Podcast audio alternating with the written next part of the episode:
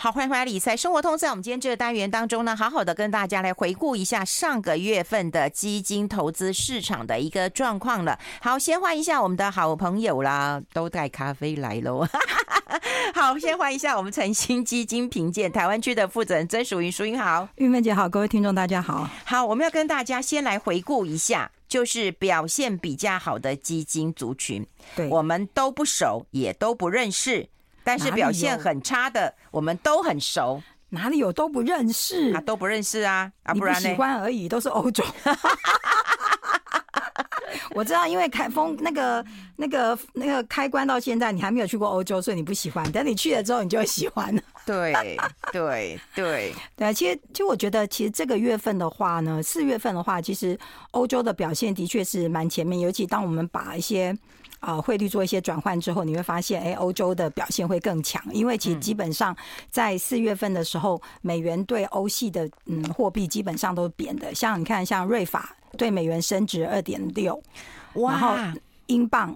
一点六，欧元一点六，所以其实大多数的货币，像印度的卢比啊、泰铢啊，其实对美元来讲也都是微幅升值。但是呢，像台币就是对呃美元的话，就贬值了大概接近一个 percent。所以我觉得其实是各个国家的货币表现稍微有点不一样。那如果整体来说，所以我就发现嘛，外资是都跑光了。你看台股都一直跌，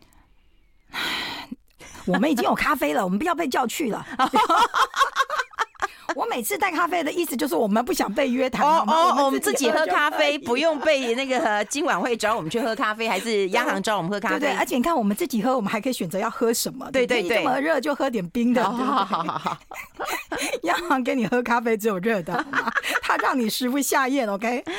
对呀。哎，那如果以四月份来讲的话，就整体台湾合备销售的基金的话，股在股票型部分的话，美元报酬其实是负的零点六九。都不好，对，其实就微幅的小跌。那如果元币的话，也是负的零点五五。那可是刚刚玉芬姐提到说，她都不熟的这些标的，大概都涨了有个三到七个。有有有，嗯，像呃欧洲的房地产间接就是房地产的 REITs，主要提出呃投资在欧洲的，它的呃元币报酬啊，美元报酬大概是七个 percent。然后像非洲、中东啊五点三，瑞士五点一，英国大型四点九。新兴欧洲四点六四，新兴欧洲也比较熟了吧？嗯，对，好，你看，你看，不喜欢，是没不喜欢。嗯，再来的话就印尼，嗯嗯，好，印尼也比较小，因为是浅碟市场，而且偶尔偶尔很跳。嗯，它在四月份的话，美元报酬是四点六，然后再来是金融类股的金融服务业是四点五七，然后瑞士中小型欧洲股票收益跟欧洲灵活股票大概都三点九、三点八左右。嗯。你看无感，对不对？嗯，玉芬姐一点负荷的心情都没有。我喝咖啡，你继续讲。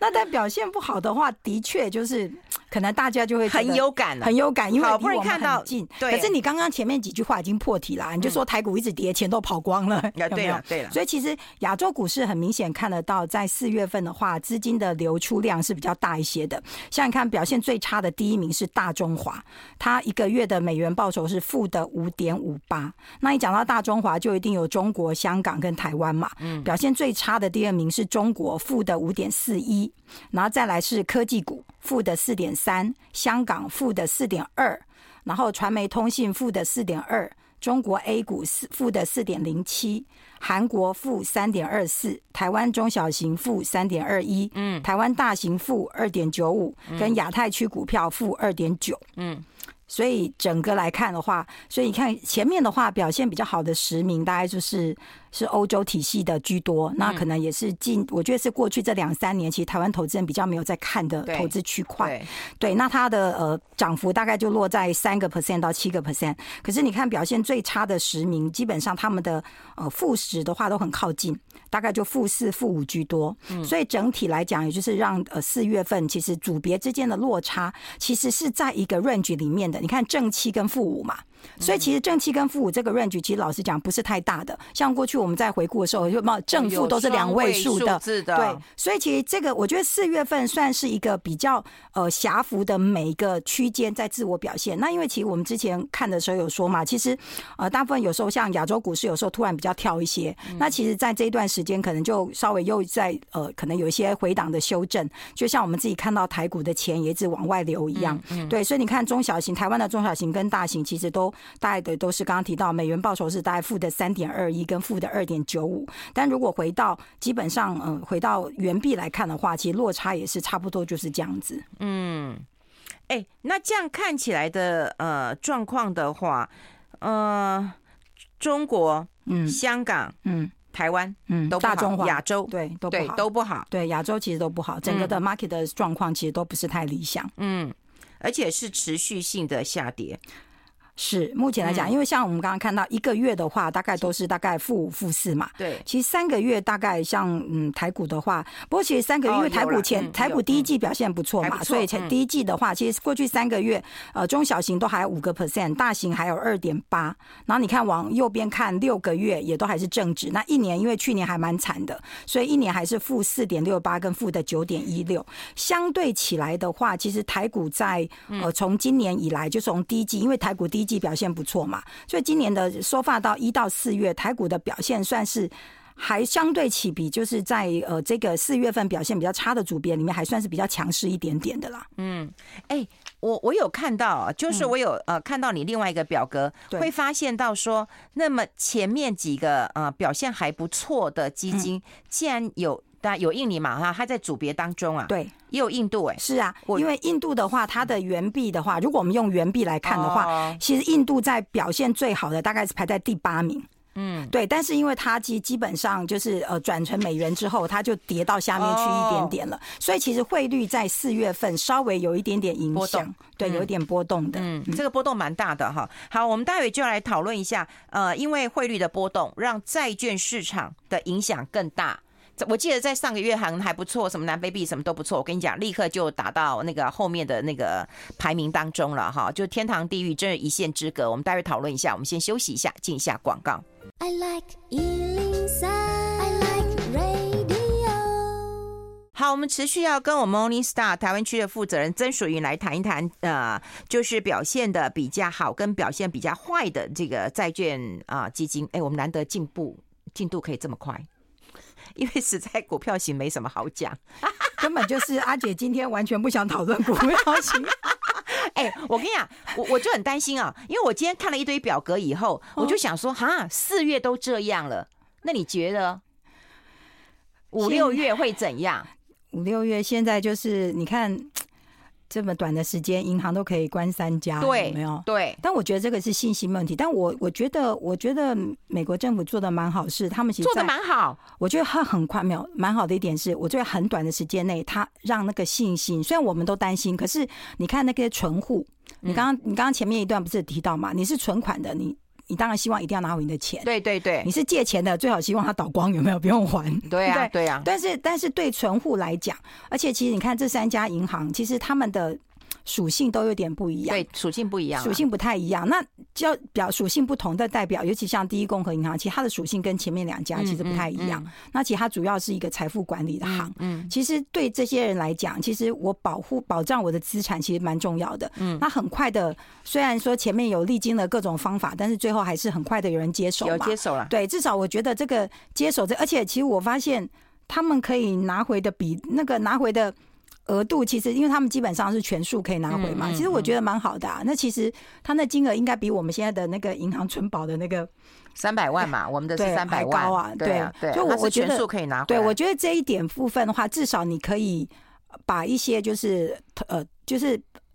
令不同阶层的投资人的心情先先市场浮动心情先稳定下来。那投资市场，我觉得基本上，你如果在过去这两三年，尤其是经过去年那个市场的洗礼的投资人，其实我们心里应该都稍微比较有下跌的心理建设。我觉得跟那个银行啊，放在只把钱放在银行的存户，嗯，单比较做的比较单纯的做投资的，跟愿意把钱拿来放在金融商品的投资人，其实，在呃，风险的趋避上面的心态还是不太一样的。嗯，对，所以我觉得不是说做，不是说他银行倒了好，是我觉得至少很快的动作，嗯，就很明确的把动作说出来。然后你们上一段不是还讲到那个那个什么房地产什么借贷平台是吧？对。哦，我其实本来我知道这个讯息，其实是在这个消息好像是在昨天新闻，其实在前一前一天的晚上，嗯，我突然发现我家突然在播报这个。有一个女生，好像她在讲说她，哎，就是那个我讲那个台大那个那个那个女生，嗯，然后就是那一天晚上她在讲她去参与的这个整个活动，对对，然后我才发现想说哦，因为她其实有没有发现她一直在强调我是一个。有一点知识水平，我知道怎么分辨风险的投资人，但是我我经过了很多次很多的小小的测试，可是我还是陷入了这个庞氏骗局里面。所以我那时候其实听是在想说，哦，他到底是在哪一个环节，还有这个产品的结构大概是怎么样？都看起来好像这件事情其实是。还蛮大的，因为昨天我刚好有跟几个那个硕班的孩子在聊，他们就说哦，他们也有在关注这件事情，嗯、就是说这个平台就看起来就是还是有一些小额投资人啦，嗯，对啊，其实蛮二十几亿也听说，对啊，所以我我要想的，我要讲的其实就是说，为什么我节目做这么多年，当然你可以，我我就比较主张就是说，你如果都不会投资，不管你投资共同基金、嗯、对 ETF 啊，什么都可以。对，就是你可以走在台湾有监管的一个投资工具，可是为什么大家啊、呃？当然我也会觉得说，当然我们的呃金管会管太多了。我过去也这样讲过，所以我们的金融一直没有办法创新。我的确讲过这样的一个话。可是相对的，在事情发生之后，它是有保障的。所以为什么你就不投资国内的基金？对，有一些基金的确绩效不好，你的确它有一些内涵的管理费。可是问题是你不会所求无门，你为什么要去投资一个你未必能相信他？对，他不受监管的，监管会有讲，这不归我管哦。是因为他这个他是网络啊，他是科技公司啊，他是科技公司，而且。基本上来讲，我我觉得其实其实为为什么？因为刚好我们刚刚提到，就是说对存户的保障，然后延伸到我们刚刚讲的，今天在讲这个东西的时候，其实我记得我在听那个台大这个女孩子在讲的过程，她有一段她说，她觉得。因为他说他先试了小额，对，他发现说，哎，都拿到钱，对，然后他还说我去银行把钱借出来去投资，因为他觉得他可以赚回，因为他说我只付银行二点多趴的利息，对，然后但是我可以拿出拿更多，他说我可以 cover 我的利息的支出，而且还有收还有收益，所以他觉得，哎，如果是这样的话，所以他事实上他还做了杠杆。他不是把他的钱拿去投而已，他还去银行借了钱出来。那就回到刚刚运芬姐提到，就是说，我觉得这个这个现象有可能就是因为过去这一段时间，我们也在我我觉得我们已经讲了很多年了，债券两位数的报酬率已经不再出现了。可能有投资人会觉得说，我把钱放在这里就是赚很少很少的利润。嗯，那如果我现在发现有个地方可以让我看似像是做一个。风险很低的套利，对吧？嗯嗯、我把钱从这里借两趴多，我去那边，我也不指望他给我多少，他给我五个 percent、六个 percent，我就觉得我就够 cover。对对，对，但是你要这么想，就是任何比较高、愿意给你比较高利率的，就是高收益的，嗯，其基本上它就是一个风险。嗯、这个就好像回到我们刚刚讲的共同基金嘛，嗯，我不敢 take 这个比较高的风险，我就会买全球债。我买评级高的债，可是如果我愿意多冒一点风险，我就去买新兴市场债券，我去买高收益债。对，那你可能会赔，但是你不会全部就是血本无归呀。对，这个就是，但现在这个状况就是有啦，乌二的时候，如果你买了那种到期债，你因为乌二的有些公司的债务的问题，但是基本上你不会全部。可是那个就是这么多年，而且那个是政治的因素，不是人的因素。这个平台现在是人的因素嘛，因为人把钱卷走了嘛。嗯，而且我看到他的。他们最后还有讲说，其实这个他们看到所谓他把这个钱借贷出去那债务，好像有九十几趴都是假的，嗯，都不是真的。所以事实上钱是真的都被挪走了，他只是把拿来的钱收拨了一部分付给大家付利息，嗯，然后一直滚到他可能也不想支付这个利息了，嗯，然后或者是他所有的计划都安排好了，然后人就消失了嘛，嗯，对。但是这个我觉得还是回头就讲说，这么好赚的事情。大家自个儿赚就行了，还需要搞到平台上？嗯，那我相我相信啦，有一些好赚的，有一些比较，但是因为相对这是高风险啦。那你看，我我觉得其实只是说，可能大家我问你就最最简单的理由嘛，大家去银行买一个小额的，不管是银行的 app，也可以买定时定额去买个股，也可以去定时定额买基金。你们现在基金也都是就是降低门槛嘛，也不是只有三千块钱了，好像一两千就可以买了，嗯。而且现在其实很多，你看像像我们，那为什么大家还是不买呢？大家都觉得报酬率还是太慢了，是啊，我觉得，我觉得可能有的投资人还是觉得报酬率太慢。你看，就像我们刚刚举这个例子，这个台大这个女孩子，她是高学历，她念 finance 的，嗯，她其实有 sense，她自己觉得她自己也做过 study，对不对？嗯、可是你看，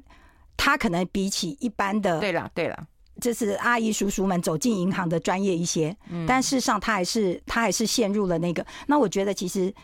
呃，讲到头就是其实就是被高收益这这几个高的回报率这些这个字给吸引过去了。如果没有这个高的回报率，嗯，他可能会觉得，哎、欸，他可能评估一下，他可能评估的时候觉得，呃，我的风险相对相较起来，比起我这个高收益来讲，还是低一些。他其实前面有讲一句，他说他也去看了这个网站，他觉得说是阳春了一点，但该有的功能也就有了，对，也就是说都没有去查这个这个平台。到底负责人是谁啦？但是我我有一点我觉得很疑虑，我没有全部看完，但是我有听到他看完了。我看他说，他说说那时候他说他去参他们他去参加开那个会的时候，有一个主事者的男生，然后我看他打了一个字幕，说什么他的钱都是汇给那位先生。嗯，有这一段啊？就是所以我们待会先休息一下，我们两个先讲好，先看好一下，我们先休息一下。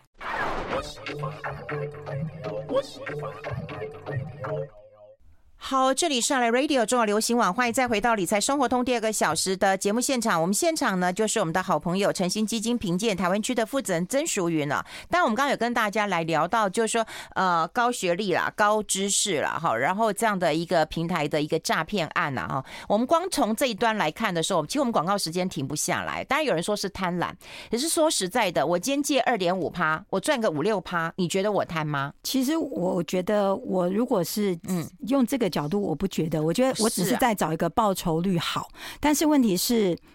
报酬率好这件事情有时候伴随着风险，就像我刚刚提到的，呃，就好像你看之前我我上运芬姐的节目这么久，韵芬姐常问说你投资什么？我不是说我其实通常不投资我看不懂的，像我不喜欢投资太多产业的东西，我喜欢呃区域型的、全球型的那种大范围的，然后评级比较好的、流通性比较好的，是因为我觉得那些。太小的市场，有时候它波动太大，我们有时候真的没有时间去关注这么多。但是我也知道这些标的，你看像过去我们讲的这些，嗯，就是这些呃新市场债券，还有现在不能叫做高收益的非投资等级债券，其实以前我都基本上我是也不碰的。即使它曾经有创过两位数的报酬率，我还是稳稳的买我的 全球债券。高评级债券、公司债券，我觉得这是个人的投资属性啦。那你说我谈，我也希望我可以赚五趴七趴嘛，但我只希望说我透过分分呃分散我的风险，然后让我的整个 portfolio 可以达到一个平均的效益啦。对，所以我我不觉得说呃呃像这样子的孩子，他其实是贪，我觉得他只希望多赚一点，因为他希望他累积财富快一些。但我只是觉得在前一段我们提到，其实你想累积财富快一些，还是有一些。比较有受保保护跟可以被规范的投资范围。嗯，对，那像当因为刚刚其实中间我们有提到说，因为这个孩子之前他有接触过 P to P 的这种平台，对对。对，所以他不排斥，所以他觉得哎，因为我以前有过 P to P 的这个平台，嗯，但是所以他觉得哎，那这样子他看一下就觉得哎，虽然阳春，但是大致上该有的都有，但我觉得还是要提醒投资人，就是说，因为通常你会有保障，就是因为你这个钱是被分开来的，它跟公司的资产是分开来的，比如说你像你你去投资共同基金，并不是那个你的钱虽然是给投信。代管，但事实上是放在投信一个投信，它是摸不到的一个户头里面。嗯嗯、所以，如果你的汇款账户是一个很奇怪的名字，是个人的名字，或者是不是一个被信托保护的，或是被分割的账户的时候，你就稍微要提醒，你要注意一下。对，我觉得这个是就是因为现在诈骗的事情真的太多了，我们我觉得防不防不胜防，而且。呃，你看他从像刚刚我们中间有聊到一些，就是他可能有进化的，有人很早就开始投资，哎，前几年都没问题呀，就因为都没问题，所以你就失去了戒心，就觉得我好像可以投资再多一点，对。但是这个，我觉得这个，我就我不认为这个是，嗯。我觉得我不会用贪来形容这种想，我只会觉得说，我希望可以继续维持我这个收益，但只是说你到了一个，我觉得这种东西的话，就是大家其实只能够小心，因为谁也不知道什么时候会出现在你的身边。对，那还是鼓励大家，就是虽然我们常常讲啊，就定期定额投资好像是小额慢慢的累积，但是呢，其实如果你的能力比较 OK，你可以一个月不要只投三千嘛，可以投个五千。可以投个八千。然后呢，如果你觉得呃，假设市况比较差的情况下，哎，真的有一个市场，你有几个市场，你就有观察，它都跌幅到一个比较深，哎，你也可以适适时的给它什么单笔投资一点点嘛，对，但不要全部 all in。对，他就是单笔单笔，第一次都成功，第二次也成功了，第三次只要有人在说动你的话，你为什么不借一点？的确，我找到了影片，我不认为我是坐在末班车上的人。所以就是说，其实我觉得真的重点不在于他，他贪。你说借个两趴多，你说赚个五趴六趴，这不是贪，只是他不认为这会出事。是，我觉得对，我总算找到这个影片了，因为他敢讲，因为他会觉得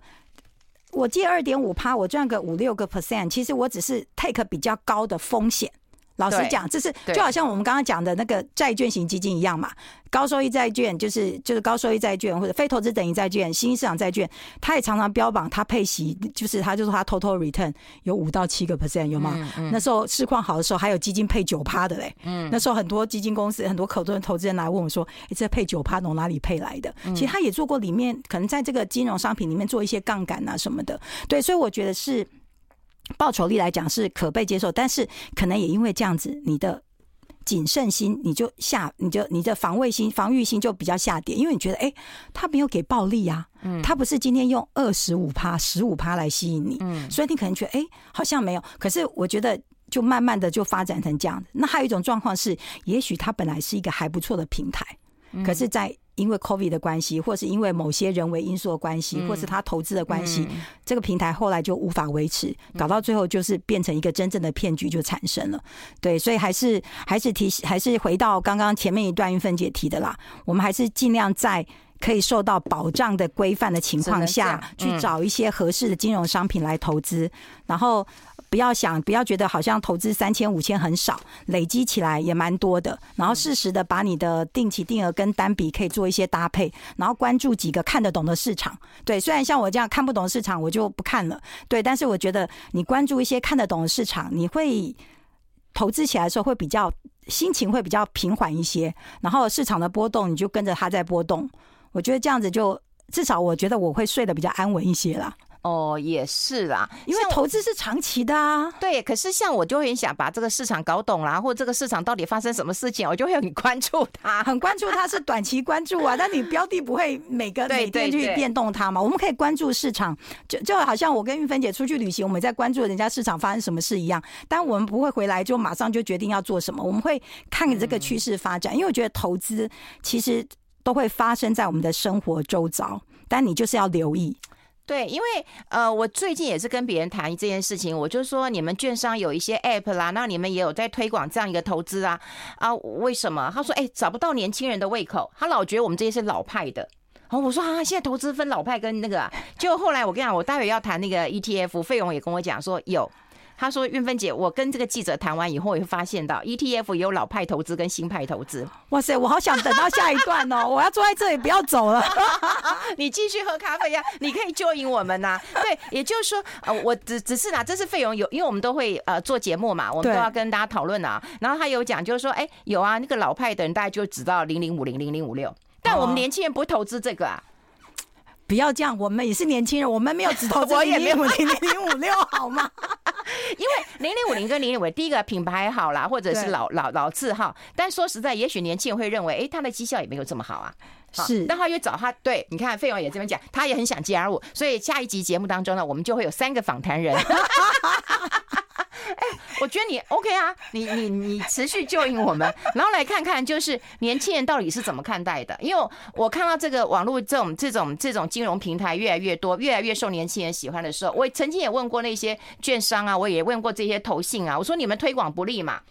对啊，不然的话，你看这些年轻的人，他如果我其实看到这女孩子我很难过，他就背了两百七十万的债，他对他大学生他两背两百七十万的债，我这不是压死他了吗？